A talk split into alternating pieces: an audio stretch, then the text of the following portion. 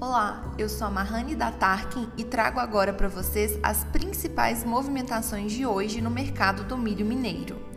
A colheita dos campos de milho adentra a reta final, avançando pelas áreas de sequeiro, onde os grãos foram semeados tardiamente.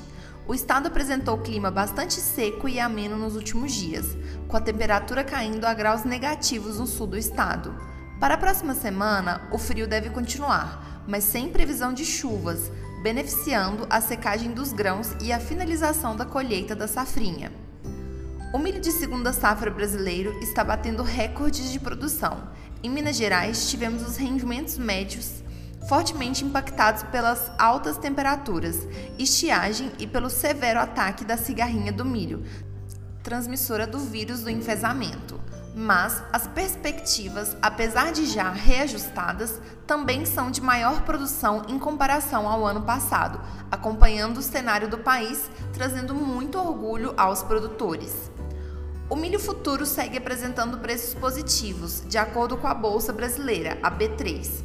O reflexo em Minas Gerais é sentido por compradores que apontam não conseguir absorver o grão direto de produtores a preços acessíveis com fretes CIFs fazendo com que não apresentem planos de compras agressivas no momento.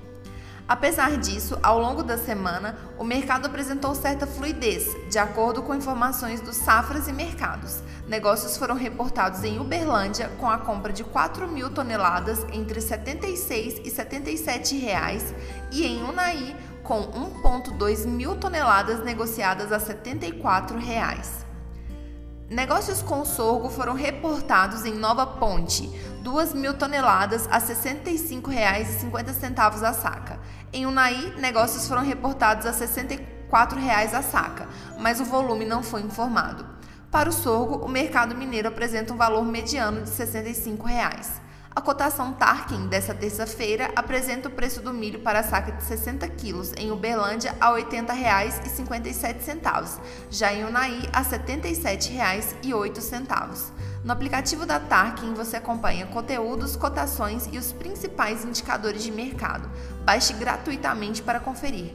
Por hoje é só, continue com a gente para não perder as principais movimentações do mercado do milho na sua região.